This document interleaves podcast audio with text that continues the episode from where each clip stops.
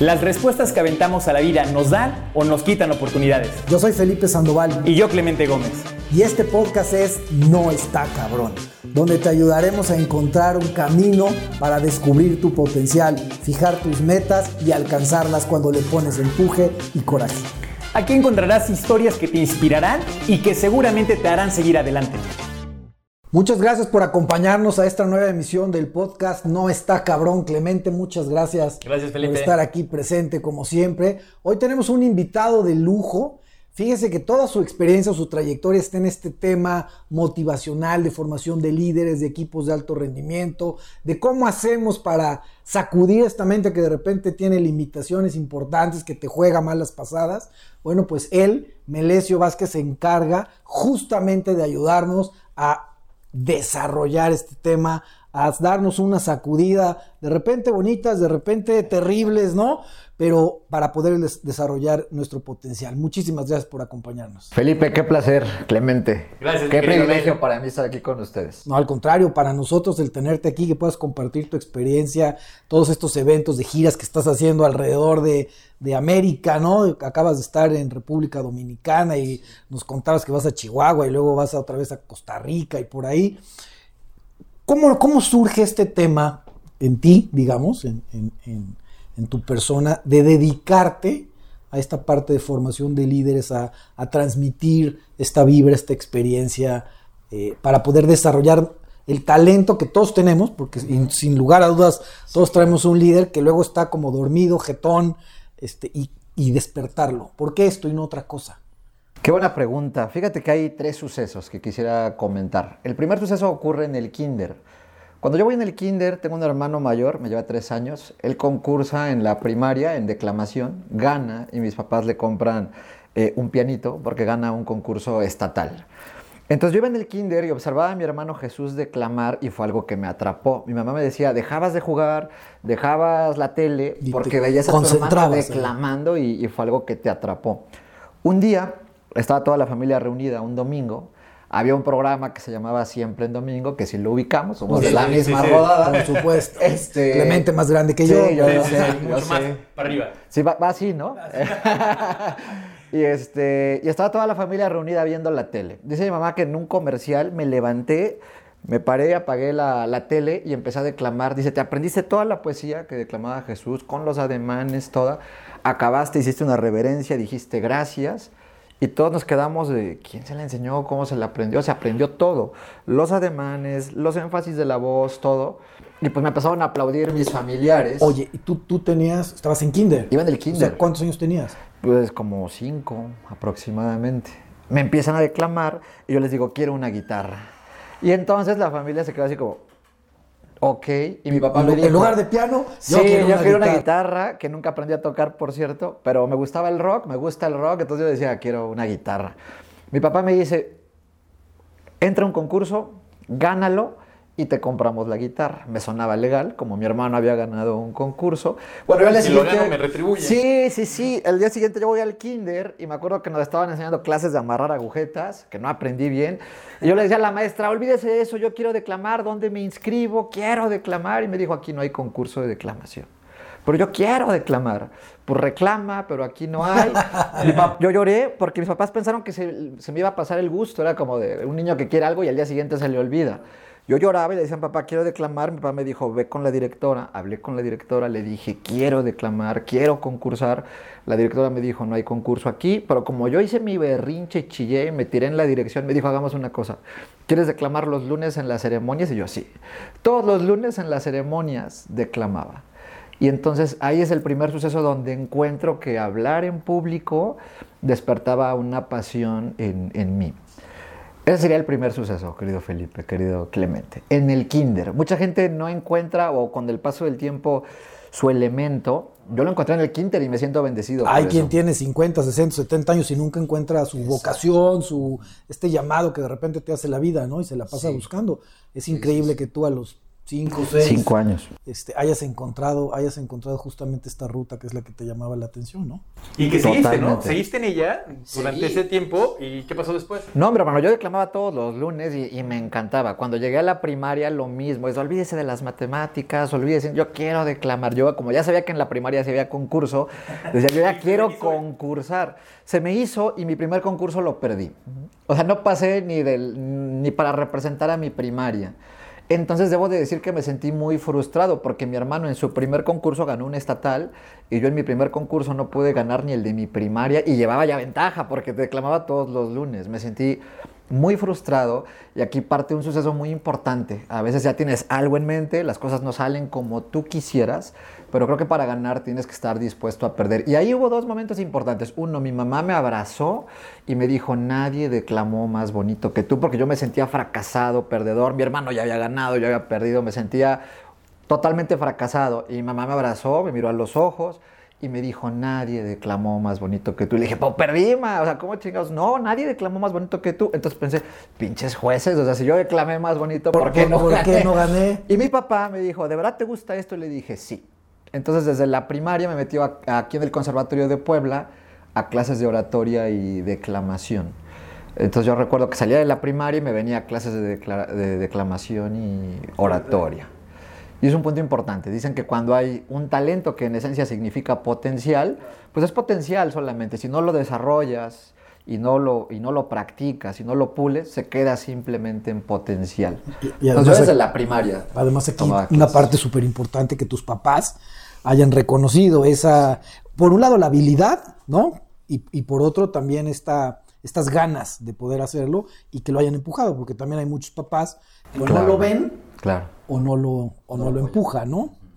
Además, en momentos claves como este que ahora nos compartes, que lo tenemos nosotros también muy arraigado como mexicanos eh, culturalmente, las mamás, ¿no? La bondad y el amor de nuestras madres. Y ahorita que dijiste esto, justo seguramente mucha gente que nos escucha o los ve lo tiene presente, porque en algún momento de nuestras vidas seguramente nos pasó lo mismo. A mí me evocó exactamente lo mismo, pero yo cuando marchaba. Entonces, cuando estaba yo en la escolta, ¿no? Lo hacía todo mal, cabrón. ¿no? Yo hasta el día de hoy no coordino nada. Soy muy malo coordinando. Ok, ok. ¿no? Entonces, exacto, ¿no? Cuando llegas llorando porque dices, pero yo quiero estar en la escolta. Yo por quería estar en la escolta, ¿no? Igual que tú, ya me dolía el brazo que siempre que decían algo, yo, yo, yo, yo. Y mi mamá justamente me dijo, nadie marchó como tú. Y eso realmente me hizo seguir adelante y no quitar el dedo del renglón y empezar a salir también. Entonces yo fui Hidalgo, fui Morelos en la primaria, de todo. Pero justamente esa parte tan importante de que si no tenemos un entorno familiar eh, unido y que realmente Propicio, pro- ¿no? propicio y que realmente no nos den las herramientas adecuadas sobre todo este aliento para seguir adelante, habrá muchos que le dicen, sí, mijito, la verdad lo haces de la chingada, ya mejor vente, vámonos y hacemos otra cosa, ¿no? Entonces ahí vienen las frustraciones, los miedos, los paradigmas, las creencias limitantes. Entonces yo creo que sí es algo increíble que tiene que ver con el desarrollo emocional y que también lo encuentras en tu familia. Totalmente, hermano. Y, y tuve ese, ese privilegio. Yo seguí concursando, mi primer campeonato lo gané hasta tercero de primaria. O sea, sí tardó y también desarrolló en mí como resiliencia. Cuando gané mi primer campeonato... Lo fue celebraste, pero mucho No, más, ¿no? no, no, no, no, no, eh, lo celebré increíblemente. Este, luego cuarto, quinto, sexto, toda la secundaria, la verdad es que, que gané, me fue muy bien, llegué a estatales, a nacionales, pero de ahí les comentaba que eran tres sucesos. Ese es el primero, en el kinder descubro y me voy por ese rumbo. Siento yo que hasta la secundaria fui un alumno destacado. Cuando llego a la prepa, aquí debo comentar algo, al- algún suceso importante. Mis papás estaban en un proyecto que lo logran realizar y eso les tomó mucho tiempo. El tiempo estaba absorbido para ellos. Yo soy originario de Tepeaca, me vine a vivir a Puebla, en un entonces donde no había celulares, no había redes sociales, entonces estuve totalmente desconectado de mis padres y amigos que tenían la prepa tenían temas de alcoholismo y de drogadicción, entonces pues yo empecé a echarle, a entrarle mucho a la chela y en un momento ya estaba inhalando polvos blancos. Y entonces me empecé a pagar, perdí contacto con mi familia, empecé a, bajar en mi autoestima. En la prepa no hice oratoria, no hice declamación, me empecé a sentir menos. Yo viniendo de Tepeaca, vine a estudiar a Puebla, sentía el bullying de venir del pueblito y todo este show, entonces mi confianza bajó, yo estaba acostumbrado a hablar ante muchas personas y de repente me di cuenta que lo hablábamos afuera de cámaras, qué tan poderoso es estar bien emocionalmente para poder dar un mensaje que impacte. Y en ese momento estaba en un momento de crisis, no sabía quién era, de repente me juntaba con unos amigos rockeros que se vestían con playeras de caifanes y el trillo estaba vistiéndome así, luego cambié a una tribu un poco más fresa, estaba vistiéndome así y hablando un poquito mamón, no tenía una esencia, perdí autenticidad. Y me di cuenta de que eh, mis relaciones estaban muy mal conmigo, con mis padres, académicamente, de la cola, o sea, muy, muy mal. Y ahí viene el segundo suceso, porque en una ocasión tengo ya empezaba a tener problemas con mis padres por mi manera de tomar. Mis papás no sabían que inhalaba cocaína, pero ya sabían que tenía un problema, De, de alcoholismo. Y entonces hubo una ocasión en la que discutí muy fuerte con ellos. Los mandé literalmente a la chingada, les dije cosas que yo sabía que iba mal, iban a partir el corazón, y a mi papá también lo dice sentir los peores. Bueno, les dije cosas que tú sabes dónde le puedes dar a alguien que amas, ¿no? Y me acuerdo que salí de Tepeaca muy molesto en el auto. Y ese día estaba, estaba lloviendo en la, en, la autopista México-Puebla, por donde está ese KF, ahí por la Capu más o menos, sobre la autopista. Yo creo que yo venía a unos 130 kilómetros por hora, pero estaba lloviendo muy fuerte, estaba un encharcamiento. Y entonces yo venía rápido, imprudentemente, venía alcoholizado mi coche hace una especie de patito, me voy con el muro de contención y empieza a girar. Empieza a girar el coche, era domingo, lo recuerdo muy bien. Yo dije, ahorita va a venir un impacto de un coche, de un tráiler, y pensé que valía madre. No, no, tuve el privilegio de que no pasara nada, pero esos segundos o, minutos, no sé cuántos, seguro fueron segundos, se me hicieron eternos. Sentía que iba en slow motion, girando, veía como los CDs que en ese entonces había iban cayendo así por fuerza de gravedad. Y me dio tiempo, Clemente Felipe, de pensar dos cosas. La primera, eh, lo grosero que había sido con mi madre y que tal vez no la volvería a ver. O sea, sí dije, tal vez no le vuelvo a decir te amo, tal vez no le vuelvo a dar un abrazo. Fui un patán, tal vez no le vuelvo a decir perdóname por las pendejadas que, que dije. Esa fue la primera. Y la segunda cosa que pasó por mi mente fue, ¿en qué momento dejaste de hacer todo eso que amabas cuando eras niño y declamar. Y, y, cuando llevan la secu, yo decía, un día me gustaría ser conferencista y llevar un mensaje de esperanza, de optimismo, de empoderamiento y recorrer México y el mundo y ayudar a jóvenes y a mujeres. Y en el accidente me pasó por la mente, ¿por qué? ¿Dónde, ¿Por qué no lo intentaste? ¿Dónde, quedó? ¿Dónde me perdí? Y, y, y tal vez decía, tal vez no haya un mañana. Entonces el coche alcanza a caer sobre las cuatro llantas, yo quedé inconsciente, de repente desperté y estaba en el hospital. Este, unas personas me sacaron, cuando menos me di cuenta estaban mis padres ahí, en el, hospital. Y para mí ese fue, fue, un golpe muy duro de confrontarme con la realidad. Yo cambiaba mi familia por mis brothers y ninguno de mis brothers me fue a ver al hospital. O sea, ninguno de mis brothers me dijo, ¿cómo estás? ¿Qué necesitas? Tu coche valió madre. No sé, te cooperamos, te ayudamos. Claro. Nunca estuvieron presentes. Y mis viejos ahí y estaban. tus papás ahí estaban, al pie del cañón. Entonces, para mí fue confrontarme como estoy alejándome de mi familia por esa tribu de personas que yo pienso son mis brothers y no son mis brothers, ¿no? Entonces me confronté con mi realidad, me sentí muy triste, muy frustrado, acepté que necesitaba ayuda y le dije a mis padres necesito ayuda. Y entonces ya empecé a tomar algunas terapias, algún proceso de rehabilitación. Pero fíjate que ahí me quedé con, con una interrogante que era, ¿por qué no estás haciendo eso? Y era como confrontarme, ¿por qué ni siquiera lo intentas? Me pude haber muerto. Y cuando lo intentas y lo intentas y no funciona, dices, bueno, lo intenté y todo. Viste tu mejor esfuerzo, pero ni siquiera eso. Y me acordé cuando era niño, dije, perdí, en el kinder fui, hablé con la directora, declamaba todos los lunes, perdí en primero de primaria, perdí en segundo de primaria hasta que gané. Dije, aquí quiero eso, pero no muevo un puto dedo por hacerlo realidad. Entonces fue como confrontarme y decir, no sé cómo lo tengo que hacer, pero sé que quiero hacer eso. Y surgió una pregunta poderosa que era, no sé cuál es el camino, pero me pregunté qué es lo que no tengo que hacer y apareció una respuesta poderosa. Lo que ya no quiero en mi vida es tener esos conflictos con mis padres, lo que ya no quiero en mi vida es tener este tipo de amigos, lo que ya no quiero en mi vida es quedarme dormido en un bar porque me solía pasar, quedarme dormido en la calle alcoholizado o, drogado. Y dije, ya no quiero eso en mi vida quiero crecer, quiero ser un líder, quiero inspirar a mucha gente. Y afortunadamente estuve muy perdido. Llegué a tener pensamientos suicidas. Mi hermano, por otro lado, se gradúa con menciones honoríficas de la carrera de Derecho. Yo llegué a hacer mi examen profesional crudísimo, no me dejaron hacer mi examen profesional. Tenía conflictos, sentía que, que mi presencia y mi existir no valía la pena. Y varias veces llegué a pensar, solo pensar, que la manera más fácil de darle paz a mis padres era quitándome la vida.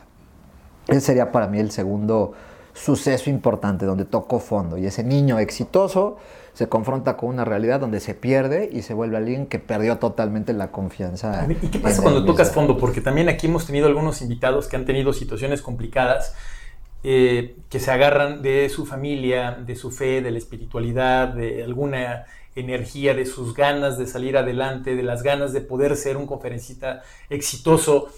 En ese momento, ese renacer, si me lo permites decir así, del nuevo Mel, ¿cómo fue a partir de ese suceso? Wow, qué pregunta, hermano, qué poderosa pregunta. Fíjate que si una fue confrontarme con mi realidad, empezar a cambiar de amigos, empezar a tener un tiempo más con la familia y empecé a cambiar de amigos, empecé a buscar otro tipo de contextos. Llegó el, mundo rotario a mi vida. Y debo confesarlo, me invitaron al club rotario, los, rotarios jóvenes les llaman Rotarax, y yo era un club es un club de servicio. Lo primero que dije, no tengo tiempo para esas mamadas, eso pensé, pero había una chica que vi que estaba muy guapa y dije, bueno, tal vez sí tengo un poco de tiempo. no tengo tiempo para el servicio, pero para ir para ella sí. Y entonces entré, entré por, por ella realmente, luego hice muy buenos amigos y hubo un proyecto que se llamaba La Navidad del Niño Indígena, fue en, por Cuetzalan, en la Sierra de Puebla. Y hubo un suceso, hermano, que cambió mi vida porque hicieron un concurso con niños, con costales iban ahí, el que ganó le dieron unos juguetes. Para mí ver a los niños de 7, 6 años en, condiciones exageradamente precarias, que se alegraban tanto por una pelotita de plástico, por un carrito de 2, 3 pesos y verlos como wow, no lo podía entender, no estaba preparado. Pero hubo un niño que ganó un, concurso, le regalaron una lámpara de Aladino de plástico y le dijeron, si sabes que hay una historia que si frotas la lámpara sale un genio, sí. Si tú frotaras la lámpara y saliera un genio, ¿qué deseo le pedirías? Yo pensé, le va a pedir un coche, le va a pedir una avalancha, una bicicleta, un videojuego, conocer el Estadio Santiago Bernabéu, no sé. Y el niño dice, que mi mamá y yo nos podamos dar un baño con agua calientita. Lo primero que pensé fue, ay, pinche chamaco, te falta ambición. Al día siguiente que estaba crudísimo y me estaba bañando con agua caliente, me acordé que había un niño en algún lugar del mundo que ese era su sueño más grande.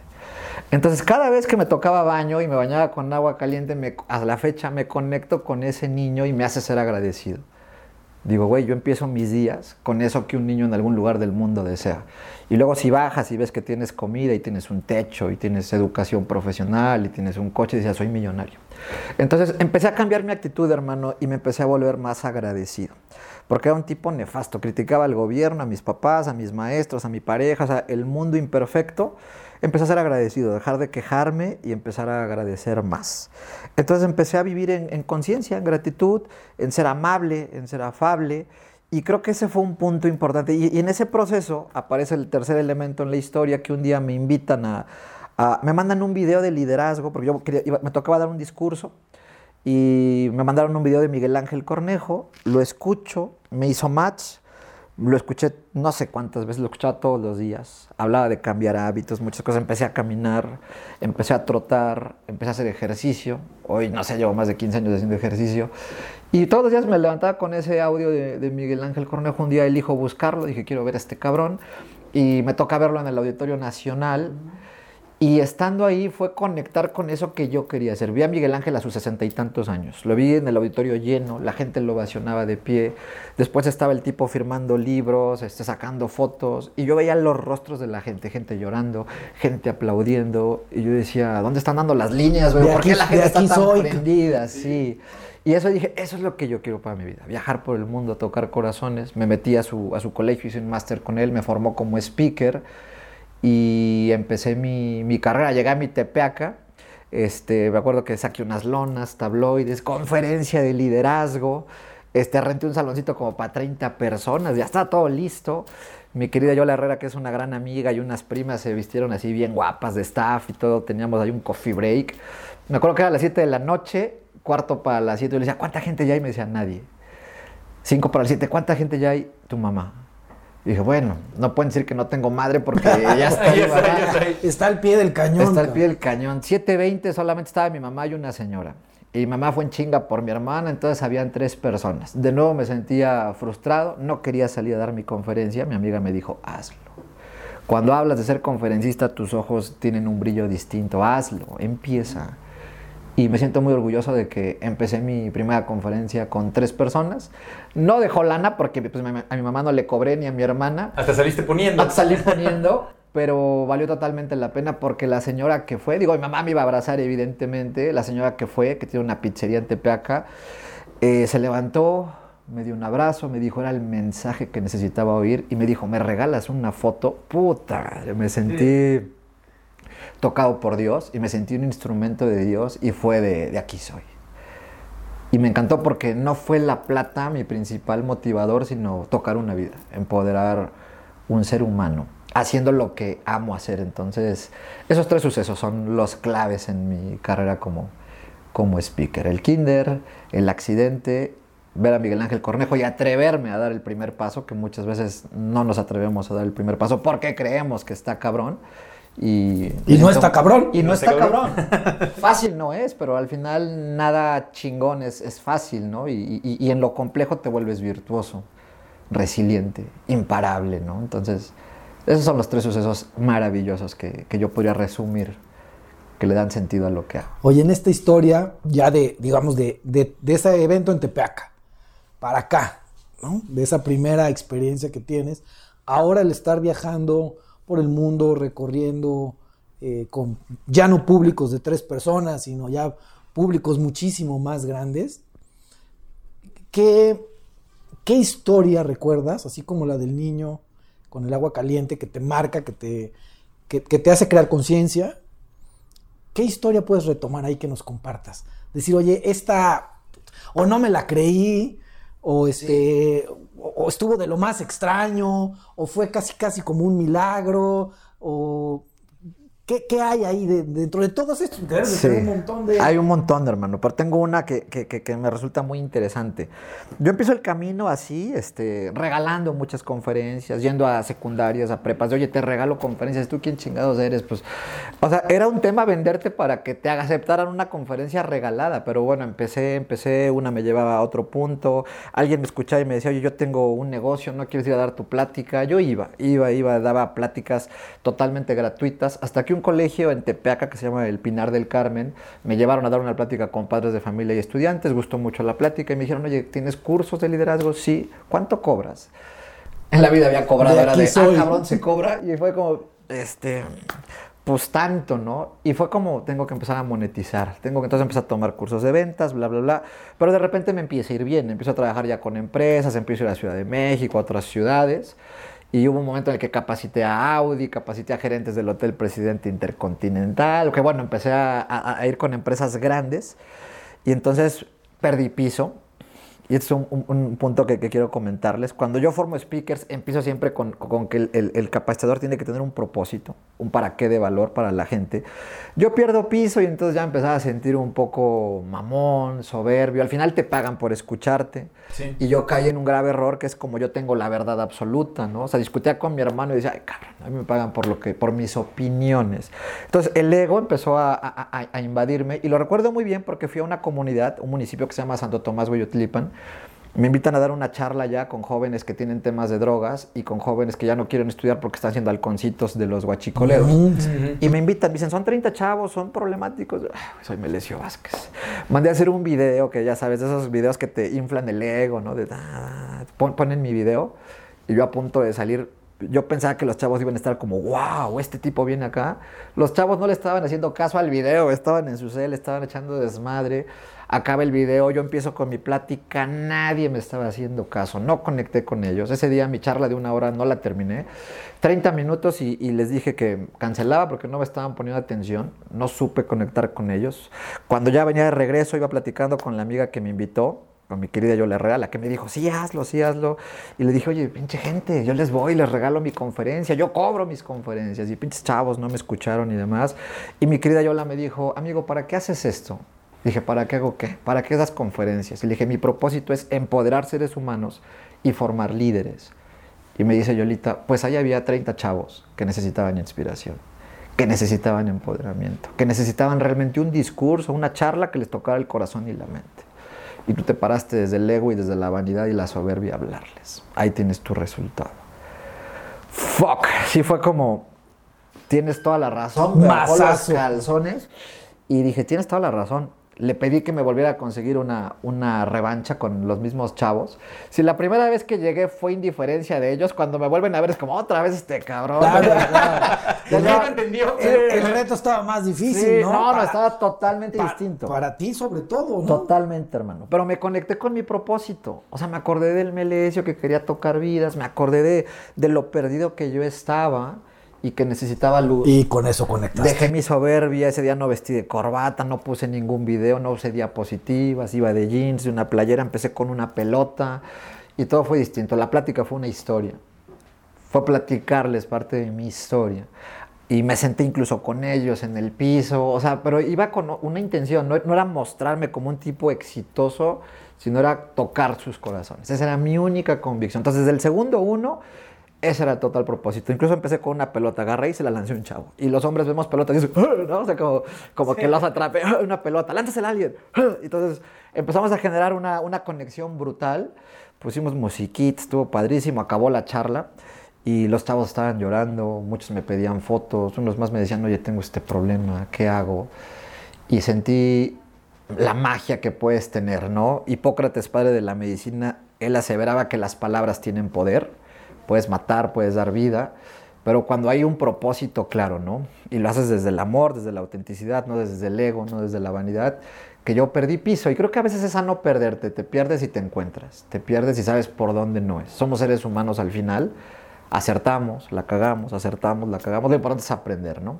Yo la he defecado mucho, aprendo y esa vez para mí fue muy claro. Entonces cada vez que doy una charla, entrevista, lo que sea, me recuerdo de mi para qué es dar valor, toca una vida. No sabes qué persona puede estar escuchando este podcast, que esté en un momento de depresión, de crisis y que pueda encontrar un poquito o mucha luz, ¿no? Compartan el podcast, por cierto. Muchas gracias, mi querido Mel. Oye, Mel, para cerrar, eh, déjanos por favor una reflexión después de todo este, eh, digamos, bagaje de aprendizaje, de vida, de experiencias que has tenido a lo largo de tu trayectoria personal y profesional. ¿Con qué reflexión nos dejarías a toda la gente que nos ve y nos escucha el día de hoy? Ay, hermano, qué, qué- qué buenas preguntas me, me hicieron. Qué deleite. El tiempo se nos fue volando. Gracias, Volando, Felipe. no, Gracias. Clemente. No, pues mira, yo le diría a la gente que eh, hay que entender que tenemos una sola vida. A veces no nos cae el 20, que cada día que pasa nos queda menos tiempo. Yo le diría a mi yo del pasado, vive, vive sin miedo, vive, ama, atrévete a, hacer eso que sueñas, porque el tiempo avanza, el tiempo avanza y no perdona. Y a veces, como tú lo decíamos afuera de cámaras, a veces te surge una idea, un proyecto, pero te enfocas en encontrar 10 razones para justificar que está cabrón. Sí, o sea, ya está, no quiero cuadritos en mi panza. Va a haber 10 razones para entender que está cabrón. Busca 50 razones para, entender que sí se puede. Atrévete. Lo peor que puede pasar es que crezcas, es que salgas a una zona desconocida, es que conozcas a personas increíbles y que en una de esas tu sueño se hace realidad. Entonces habrá valido la pena todo, ¿no? Le diría a la gente eso, vive con intensidad, vive presente en el presente, vive sin miedo porque tienes una vida. Entonces muévete del lugar, aléjate de lo que te minimiza y acércate a todo aquello que te hace crecer. Eso le pediría a la gente. Y si no encuentras respuestas, abrázate de Dios que seguramente ent- encontrarás luz. Y hasta en los momentos más oscuros siempre hay un rayito de luz que te puede guiar y que te puede dar vida. Muchísimas gracias, mi querido Mel. Muchas gracias por compartirte, por, por compartir esta historia de vida tan, tan interesante, por tener tan claro cuál tenía que ser tu vocación, porque me parece que es un privilegio el que alguien encuentre a los cinco años exactamente qué es lo que quiere hacer. Por estos momentos, estos hitos que todos tenemos un reto que vencer, el reto en el que tú estuviste sumido, digamos, en el alcoholismo, en, en la fiesta, etcétera, poder encontrarte y luego que ese sea también pues parte del éxito por poder abrirte, por ver que, que, a pesar de tener una historia a lo mejor de vida que se descompone en el camino, tienes forma de rehacerte, de seguir avanzando y de tocar la vida de tanta gente. Muchísimas gracias, Melesio. Gracias, Clemente, por acompañarnos. Gracias, gracias a todos ustedes por, por vernos, por compartir este podcast. Disfrútenlo como nosotros lo hemos disfrutado y recuerden que en esta vida no, no está, está, cabrón. cabrón. Claro. Los esperamos la siguiente semana con un nuevo episodio del podcast. No se les olvide seguirnos en nuestras redes sociales y compartir nuestro contenido.